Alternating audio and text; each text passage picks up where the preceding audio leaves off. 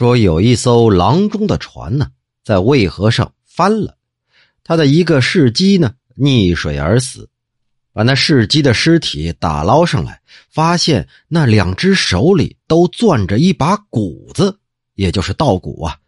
人们都觉得很奇怪。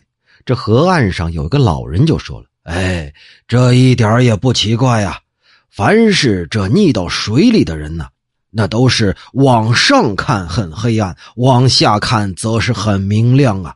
这惊恐慌乱之中啊，只想往亮的地方逃生，所以呢，这淹死的人呢，手里头都会攥两把泥。那些仵作检验水里的尸体，看看他是不是溺水身亡的，就会去看那十个指甲缝里有没有污泥。以此来判断到底是自己溺水身亡的，还是死后抛尸的。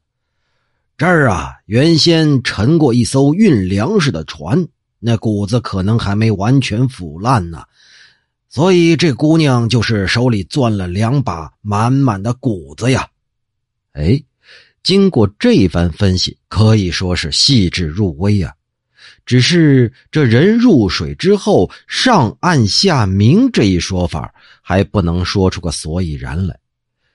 张衡就是那个发明浑天仪、地动仪的那个张衡啊，在他的著作《灵现》当中说过：这太阳呢，好比是火；月亮呢，好比是水。火呀，向外发射光芒；这水呢，则是往内来收纳景物啊。三国时期呀，有一个人叫刘少，写了一本《人物志》，记录了当时很多的人事制度和魏晋时期的一些学术思想。在这本书里，他也提到，说这火焰和太阳是向外发光的，不能看到它的内部；而金属和水呢，却是向内来反映事物，不能向外发光。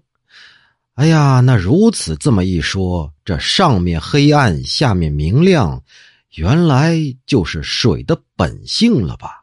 听到这儿啊，您可能是有些迷糊，不知道古人在说什么。咱们姑且揣度一下古人的意思吧。就比方说，他们觉得太阳或者是火这样的东西是向外发光的，要是看到它的内部呢，却相对比较难。而金属和水呀。这些东西都是具有反光性的，周围的景物呢都会倒映在水面或者金属的表面上，所以古人认为它是向内来收纳景物的。可是我也觉得有点奇怪呀，咱们应该都看过一些海底的一些纪录片，这潜水员潜到海底的时候是根本不会出现这种上暗下明的特性啊。也不知道这纪晓岚到底是根据什么说的了。